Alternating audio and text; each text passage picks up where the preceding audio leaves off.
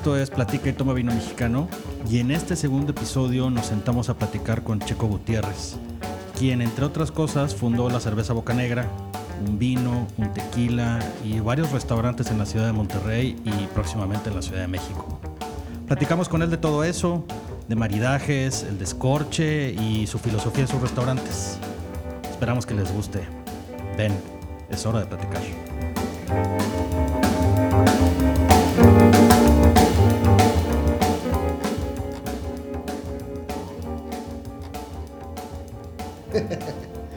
ya, güey.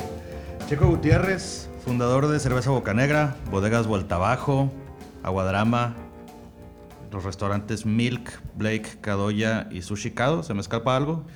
Eh, no, papá de tres hijos. Bienvenido al podcast de Toma Vino Mexicano. Gracias, Dani. Eh, se trata de platicar de cosas relevantes del vino y de cómo, okay. cómo ha sido en tu vida y cosas por el estilo y de pues, aprovechar que estás aquí y hablar de vuelta abajo, obviamente. Claro. Pero tú y el vino, ¿cómo empieza todo? Eh, creo que el vino es lo que más me gusta de lo que hago, la verdad. Digo, me encanta, me encanta todo, pero creo que el vino es una, es una relación que te lleva más allá del producto. Te involucra con la gente que lo hace, te involucra con el campo, te involucra con, con un chorro de cosas que hace que sea lo más romántico, ¿no? Y yo, ¿cómo empiezo?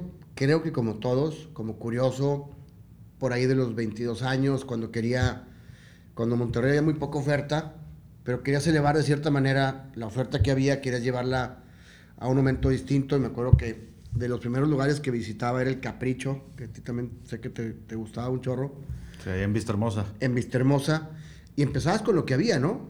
Eh, el primer vino que recuerdo que compraba con, con con esfuercito era el, el, Gran Sangre Toro. No sé si recuerdas esto. Sí, sí me acuerdo, cómo no. Que traía un torito y luego lo usaba llavero, ¿no? Entonces, este, creo que por ahí empieza. Después eh, me meto a los vinoclubs de estos de, de, de vinoteca y empieza a, a curiosear, ¿no? A, a, andar por diferentes regiones y blancos y tintos y, y, y así.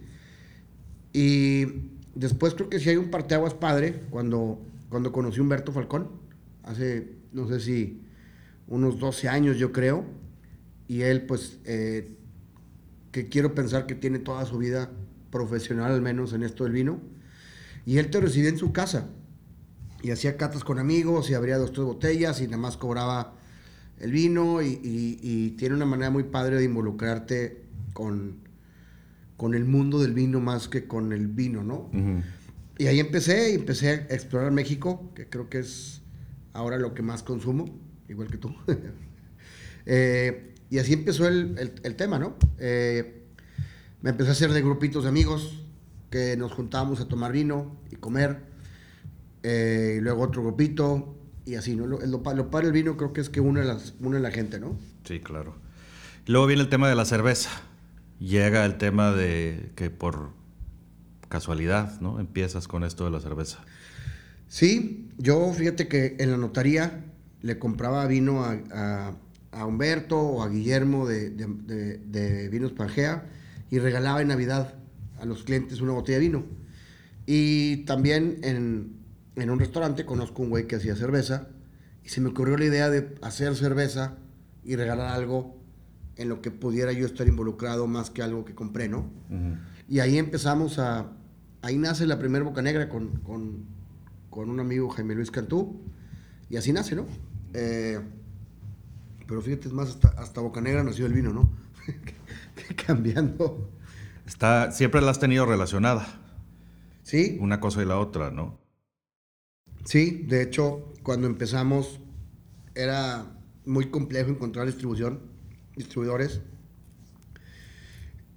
Y yo creo que una cerveza que tiene una elaboración más compleja y tiene más, más notas y más, más, más cuidado en su producción, se parece más a la forma como se vende vino que a la forma como se vende cerveza en aquel momento, ¿no? Hoy hay okay. gente especializada, pero nadie te iba a comprar una, una cerveza artesanal así como compran las otras, ¿no? Claro. Entonces seguimos los canales de distribución del vino y funcionó. Funcionó porque Cuando llega alguien a vender vino en un restaurante, se involucra con los meseros, les cuenta del proceso de producción, Cambia todo. el origen y cambia todo, ¿no? Cambia todo. Sí. Y luego ya, para juntar los dos temas y luego brincarnos a otro, saca, eh, sacas la Wild Ale, que es una fusión, por decirlo así, Sí. cerveza y vino. ¿Qué es? Es eh, técnicamente y cómo llegó ahí, cómo llegaste a... Vamos a hacerla. Te cuento un poquito. Eh, creo que la industria que mejor trabaja en México es la industria del vino mexicano. Y te lo voy a poner bien fácil, ¿no?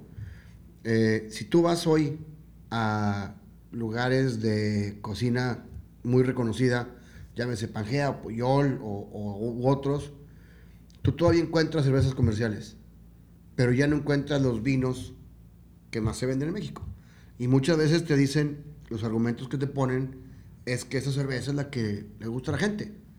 Y si seguimos esa lógica, pues seguiríamos con Casilleros del Diablo o con otras cosas que fueron los que más se consumían, ¿no? Ujú. Entonces esta gente con su trabajo muy, muy preciso, muy bien ejecutado, muy bien logrado, lograron ya desbancar a, a otros países exportadores de vino a México como consumo y también sacaron las, las ofertas, llamémosle comerciales de vino y están con cosas que los llaman, que los mueven, eh, con cosas más interesantes, ¿no? Y siempre he tenido un respeto profundo a la industria. Entonces, en alguna ocasión, estando en Nueva York con Boca Negra, probé un vino, cerveza, que hace eh, Birra del Borgo en, en- en Italia, con Chianti, y me encantó. Entonces, de ahí me acuerdo que, que me surgió la idea de rendirle un tributo a, a la, a la industria vinícola a través de colaborar con ellos en hacer esto, ¿no? Porque lejos de hacerlo yo solo, que lo pude haber hecho solo, compras vino y, y lo haces, decidí hacerlo con alguien que respeto mucho, socio nuestro, con, con Fernando Pérez Castro de, de La Lomita y Carrodilla. Y de parte de Boca Negra, de parte de Checo en lo personal, es un tributo al vino, ¿no? Y ahora sí, en la parte técnica te cuento que es, es uva con alta acidez, que en México, más bien, no, no puedo hablar de México, más bien en la región. En el Valle de Guadalupe la acidez no es el fuerte por, por la temperatura que tenemos, ¿no? Y la acidez, la uva que más acidez dio a consideración de, de Fernando y su equipo era Barbera. Entonces es 40% Barbera que se, se vinifica, o sea, se prensa, se vinifica, se vinifica con levadura silvestre, que es la que trae de, de campo la uva, y en un proceso de su fermentación se, se lleva a la cervecería en donde producís, pues, estás produciendo una Wild Ale. Que, que es Wild Ale? Más o menos lo mismo. Una fermentación espontánea con levaduras eh, no, no agregadas de una, de una cerveza ale. Y en el proceso de fermentación parecido, digamos, en la misma etapa de la fermentación, las juntas en tanque. Entonces, la levadura del vino trabaja en la de la cerveza y al revés, ¿no? Ok. Y eh, así es como se hace. Fermentan juntos como tres semanas más y se embotella, ¿no? Y eso es, es una... Es algo que no existe en México, no existía. Eh, y eso es, ¿no? Técnicamente es una cerveza. Técnicamente es una cerveza con vino. O sea, tiene más O sea, vino, tiene más cerveza, ¿Qué vino? pero que vino, completamente, ¿no? Pero no acaba, no acabas el proceso de producción de la cerveza ni el del vino, sino los juntas en una etapa intermedia y eso logra, tú que lo has probado, te logra una complejidad increíble. Sí, es, es un producto muy complejo, muy extraño por sí mismo, sin que la palabra extraño suene a algo raro o malo, sino no se apenas probarlo, no se parece a algo en específico. Sería injusto decir que se parece a un vino espumoso tinto porque no tiene nada que ver con un vino espumoso tinto. ¿No? Y lo, lo, lo hermoso de esto es que el vino el año que entra va a ser distinto al de este. Claro. Entonces, siempre va a tener una tipicidad distinta, ¿no? En este caso, creo que tiene mucho las notas que hoy tiene los vinos naturales, porque al final de cuentas lo es. Es un vino que no tuvo manipulación, es un vino que no tuvo ningún agregado, ni, ni sulfitos, ni, ni, filtrado está, ¿no? Entonces eso, y a mí me sabe, más bien en, en, nariz, me parece muy parecido a la, a la sidra francesa. Ok. Ok. Va por ahí. Y ya que, obviamente que ya que tuviste la oportunidad y que fuiste en repetidas ocasiones a Baja, pues algo pasa cuando vas a Baja California o a cualquier región vinícola para todo efecto, pero en este caso. Y pues te dan ganas de tener tu, tu propio vino. Es como natural el asunto, ¿verdad? Algo, pasa ahí. Creo que, creo que fue tu culpa. puede ser, puede ser, ¿verdad? Pero ¿qué, qué, qué te,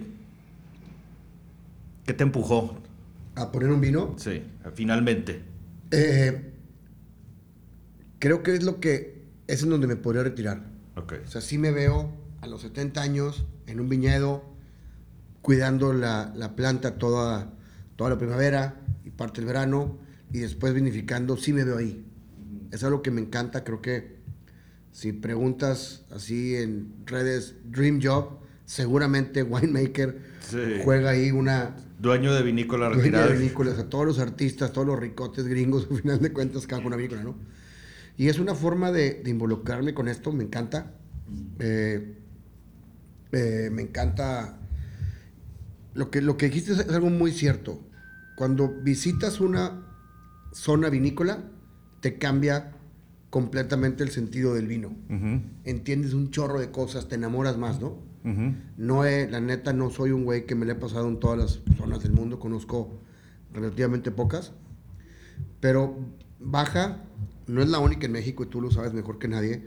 Hay grandes cosas en, en Aguascalientes, en Querétaro, en Chihuahua, en Coahuila, en, ya en Durango. En Durango, en Puebla, en Guanajuato. Pero creo que el avance que ha tenido de oferta más allá del vino, sea que la gastronomía, la, hospitalidad, le da al Valle de Guadalupe una, una ventaja única como destino. Claro. No, no, no, no nada más como zona vinícola, ¿no? Sí, todo el tema gastronómico, eh, producto. Eh, es que es un viaje, ¿no? Sí, es todo, todo un viaje. Eh, se vuelve aburrido ir a un viaje donde está la vinícola y no hay nada más. Pero sin embargo, en, en, en el Valle de Guadalupe, pues tú puedes pasártela cuatro días increíble con 10 amigos, con tu esposa o hasta solo, ¿no? Sí, totalmente. No, Si lo tuyo aparte es comer y tomar, bueno, pues llegaste al lugar correcto, ¿verdad? Y luego ya dentro de este mundo, tiene, no, todo, no, no todos quienes tienen una, son parte de una vinícola, eh, al mismo tiempo tienen un restaurante y viceversa. No todos quienes tienen o son parte de un restaurante tienen una vinícola. Entonces eso creo que te da un insight interesante de ver los dos lados. Por un lado tienes un vino y operas tú para ponerlo en restaurantes y que se venda y tienes que dar, lidiar con todas esas maromas que hay que dar. Sí. De ese lado. Y por otro lado tienes restaurantes que requieres tú que tengan una oferta de vinos y que pues obviamente ves, velas por los intereses del restaurante. Sí.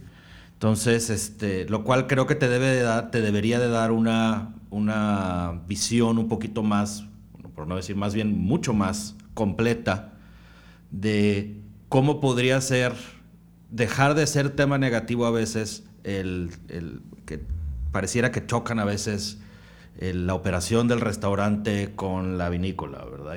o con el distribuidor. Y... yo, los tengo muy separados. O sea, la operación del restaurante no tiene nada que ver con el de, con el de, la, con el de los, el vino o el tequila, ¿no? Y de hecho, si tú vas a cualquiera, probablemente el trabajo es uno de 25, o en, caso de mil son menos de 15, ¿no? A mí se me haría muy, muy egoísta y hasta estúpido pensar que puedo forzar el consumo nada más a lo mío cuando hay tantas cosas tan buenas Claro, limitarías tu propia propuesta, no tiene el menor de los sentidos. Exacto. Dijiste algo muy cierto, creo que el restaurante debe ser lo más importante del restaurante y en el vino, pues debe ser lo más importante el vino, ¿no? Claro, pero pues tienes que jugar esos, cambios de... Y ahora hay que ir a cobrar y ahora hay que ir a, vender, ¿verdad? Y... Por, suerte pagan bien esos restaurantes. Porque sí, resulta ser un tema a veces para, para algunos productores pequeños sobre todo, lo que le sucede con los tiempos de que mandan el vino y el distribuidor y lo que se tarda el restaurante en pagar, este, por la negociación que hayan tenido, ¿verdad? Y se vuelve un tema. Es un mundo bien injusto. Yo creo o he tenido la, el compromiso de ser muy justo con proveedores porque sí, yo voy a un restaurante y jamás me he parado sin pagar de una mesa. ¿No? Y hay restaurantes que ahorcan un poco a los productores y creo que es una ecuación injusta, ¿no? Sí, pues es parte del juego normal si tú quieres el qué tanto puedo estirar, a qué horas o cuándo le pago a mis proveedores. Pero hay, algunos que no pagan, ¿no? Sí, que ese es el que, se vuelve problema y, se vuelve el tema del, precisamente por lo que acabas de decir, oye, tú ya cobraste. Exacto, pero bueno, es, es algo con lo que batallan, pero yo creo que son más los buenos, la verdad. Creo que al final de cuentas la industria no viviría si no. Claro. Y hay oportunidad para todo, ¿no? O sea, yo digo, si, si alguien que escuche y produce vino, tampoco que se asuste. Claro, no, Es una industria sana, digamos, en, términos macros, con diferentes errores. ¿no? El error también pudo haber sido mío por haber empujado tanto un crédito que no, he tenido aguantar a alguien, ¿no? Claro, o tú, o tú ofrecerlo. Sí. Eh, y o estar trabajando por, con el restaurante equivocado, por querer ponerlo en un lugar donde a lo mejor no corresponde. También. Que, y del otro lado igual, ¿verdad? El, restaurante queriendo pasar vinos que no le van. Sí, pasan muchas cosas. ¿Y el qué opinas tú, eh, siguiendo aquí en el restaurante, del tema de descorche? ¿Estás a favor, en contra? Yo estoy completamente a favor de las cosas. Entiendo quien lo critique. Yo lo hago y lo acepto. Entonces... Eh, ¿Por qué sí? Porque en el caso cuando yo lo hago, no lo hago por un tema de un ahorro. Lo hago porque una, pues, hasta una vez tú me, me acuerdo que me regalaste una botella de vino y me dijiste, te doy un vino y, re, una historia, ¿no? Sí. Cuando voy a comer con un amigo, con mi esposa, con mis hijos, normalmente veo lo que tengo, que no tengo una gran cava tampoco, y escoges algo o que es afín a la persona con la que vas. Tengo regiones específicas con ciertas personas con las que, con las que convivo y lo buscas y no siempre las hay. También es difícil como restaurantero tener una carta tan amplia de vinos. Hay, Cuesta. Hay alguien que los... Hay, hay algunos que la tienen, pero es complicado, ¿no? Entonces yo, yo lo llevo no por ahorrar y no, y no me cuesta trabajo entender por qué se cobra, ¿no? Y en los restaurantes lo acepto porque simplemente el hecho que alguien, ayer me pasó en Cadoya que llevaron un vino, oye, ¿se puede descorche? Claro. Dije, por supuesto. O sea, ya escogieron ir a tu lugar. Y aparte no los dejas abrir un vino. O sea, el hecho de que te escojan como restaurante para ir, habiendo tantas ofertas tan buenas, en Monterrey se me hace halago suficiente. Ya si vendí menos o más, ya pasa segundo término, ¿no? ¿Y cuándo dirías no a un descorche? Cuando sea algo ilegal, cuando tenga marbetes, cuando cosas así que, me pueda meter en un problema, ¿no? Pero yo no diría que en un descorche. Yo no soy nadie para decirle tu vino no es del nivel o, etcétera, ¿no? Hay, hay, reglas que ponen de, bueno, si lo tengo yo en la carta de vinos, pues no, ¿verdad? Sí, sí existen, yo las respeto, yo lo aceptaría, yo lo aceptaría. Entiendo el esfuerzo que hay en tener una carta, pero yo prefiero tener un cliente contento y no ganarme 200 pesos más. Claro, que al final del día eso es. Al final del día eso es. Te repito, por más exitoso que sea tu lugar, hay que agradecer a todos los que escogieron ese y no otro para ir, ¿no? Entonces... Sí, ya, ya, ya, vas de ganen de entrada. Si alguien llega con un vuelta abajo a Milk y yo lo tengo, en vez de hacerle cara, en vez de hacerle caras o pensar que por qué si aquí lo tengo, prefiero agradecerle su visita y, abrirlo, ¿no? Claro. En tu caso particular, digo, sé, cada restaurante tiene sus socios y sus, y sus filosofías y todo, pero en tu visión personal, los vinos que escoges, ¿los escoges en, pensando en un maridaje o pensando más bien en un perfil de vino que es el que crees que se va a consumir? La verdad, yo soy mucho más orientado hacia ver qué creo que va bien con las cosas, qué nos gusta, que qué se va a vender, ¿no? No tengo nada porque se vaya a vender. Prefiero tener una oferta atractiva que agrade a un safe bet. Porque pasa mucho, ¿no? Hay vinos dominantes que si los pones en carta... Eh, se dejan de vender los otros. Claro, y creo que hay muchos esfuerzos muy padres en México como para que nada más se consuma uno, ¿no? En Cadoya, por ejemplo, hay un tinto y cuatro blancos. ¿Por qué? Creo que va mejor el blanco, ¿no? Este... Por, o sea, por, por maridaje. Por perfil de sabor, por supuesto, ¿no? O sea, de hecho, con ramen lo que mejor va a cerveza, la, neta.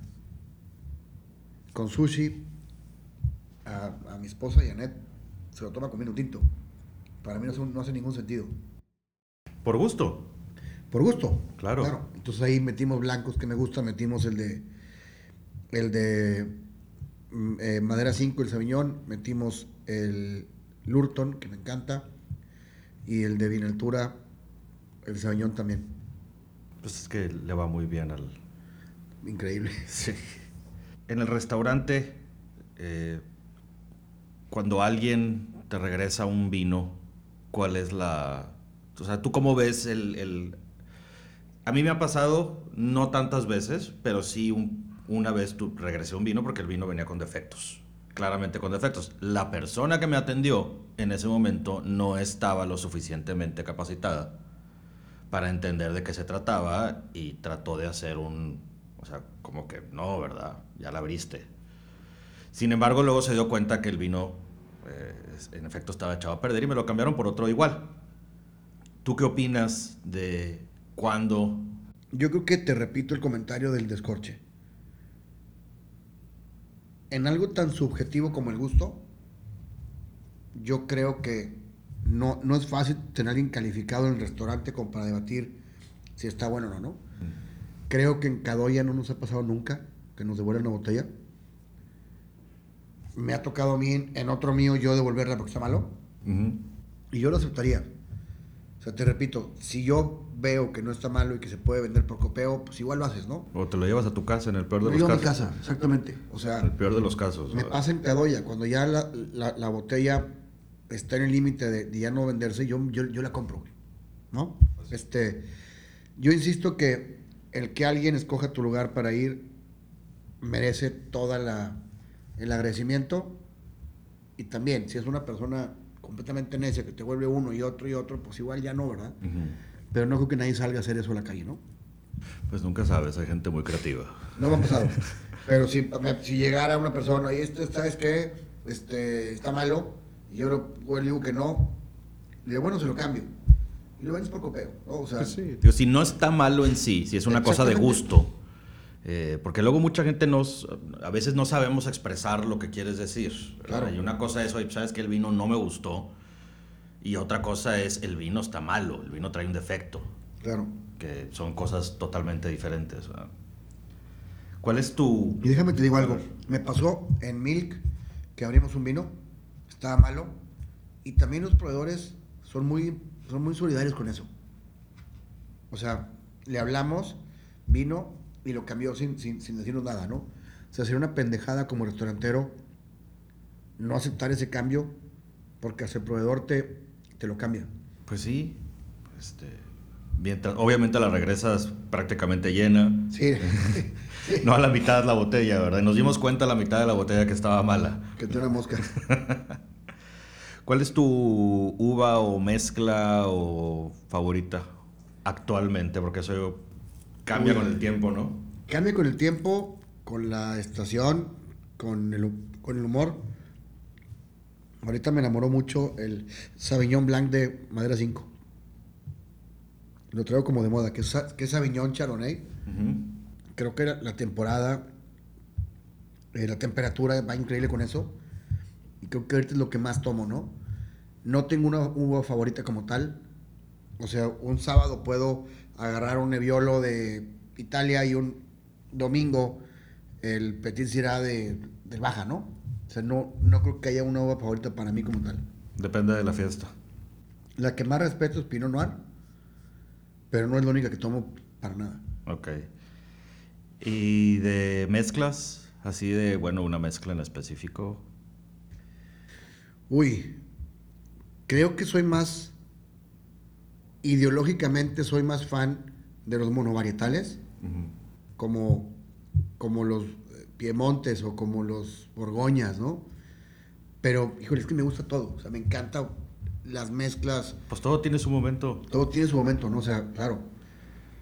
Oye, un, un tema que, que, que, lo hemos platicado y en, di en, diferentes ocasiones, que es el vino espumoso, que creo que es un, un, una oportunidad enorme de, en, en, este país que no lo tenemos vinculado siempre el vino espumoso a una celebración y no es más común tomarlo, siendo que tenemos la gracia de tener un estado que produce muy buen vino espumoso. Claro, a mí me encanta, lo trato como vino, no como ocasión de festejo, me vuelve loco, en cada día tenemos dos, creo que va increíble con...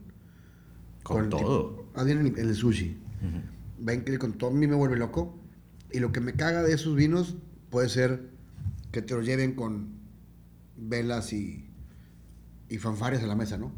Pero la, el espumoso discreto, ya sea de Italia, de Francia, de España, de México, me encanta, ¿eh? a mí me vuelve loco.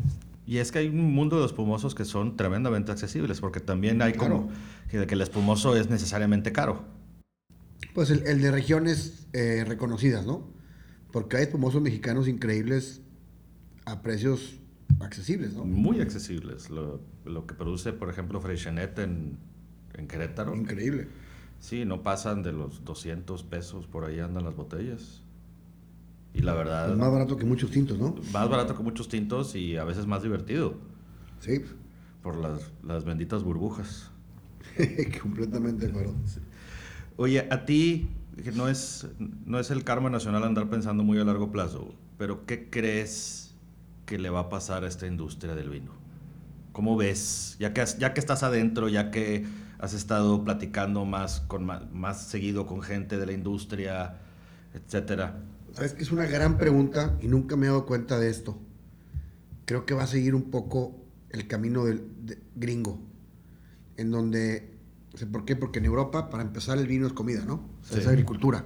No paga impuestos en muchos países. Y acá somos una, como en todo el nuevo mundo, somos nuevos en esto. Nuevos me refiero que creo que en México la industria, por más que Madero tenga 500 años, la industria probablemente no tiene más de 50 o 60 años, ¿no? Como tal, me refiero que, que exista. Y en los últimos 15 o 20 ha empezado un booming, un boom, y para hacer vino pues requieres dinero, ¿no? Entonces creo que se va a convertir en este esfuerzo de gente con pasión y con, y con lana para meter, ¿no? Como es el caso de los gringos, ¿no? Me encanta ver, creo que el vino que más me ha sorprendido este año es, corrígeme, lo probamos en, en Fevino, el blanco de Aguascalientes. De... ¿Sofí se llama? Sí, Sofí. Increíble. Yo jamás hubiera pensado que Aguascalientes podía hacer vino, ¿no? Qué padre que cada región tome su, su, su, su característica propia, que la gente invierte en eso. Y yo respeto quien dice que no está padre el enoturismo de baja, pero es lo que le va a dar vida y va a permitir que los viñedos vivan, ¿no? Claro. Y ojalá se haga lo mismo en San Miguel, que empiece a ver eso, y en Parras, que lo tenemos a dos horas y media. De aquí, sí, Parras, Arteaga, Chihuahua, que está despertando allá. Ojalá y se haga cada vez más, ¿no? Se sí. hagan zonas visitables, porque sí te cambia la experiencia y el consumo en la vinícola, ¿no? No, totalmente. Cañón. Totalmente. Y más platicarlo con la persona que lo hace, que tiene. El, Por supuesto. Transmite una pasión y un que pareciera que el, el, el vino se vuelve mejor. Pero pues. Es, eh, sí se vuelve mejor, ¿no? Yo creo. Pues cuando menos en la mente, sí, lo, lo disfrutas más. No es lo mismo un vino por más. Sí, que te paraste a comprarlo en una tienda y a lo abriste sin, sin, sin, saber qué onda. A uno que compraste en una vinícola que te encantó y que conociste al enólogo o a la bueno, dueña. Pues, este vino, pa, pa, ponlo ahí en la cámara, están los dos, ¿verdad? Sí, están los dos. O sea, este vino, acuérdate cómo nace. Sí. Nace porque vimos una planta de, de Grenache increíble, nos enamoramos de ella y decidimos eh, incluirla de alguna manera. O sea, sí. Sí, es el, esa es la, la- la parte no programada de hacer un vino. Qué De- padre, ¿no? Sí, la parte orgánica. Pues Checo, muchas gracias por haber venido. Esta es tu casa también. Felicidades. Este, muchas gracias por estar aquí y muchas gracias a todos los que nos escuchan por su tiempo. Salud y pues tomen vino mexicano. Mucho. Mucho. Gracias.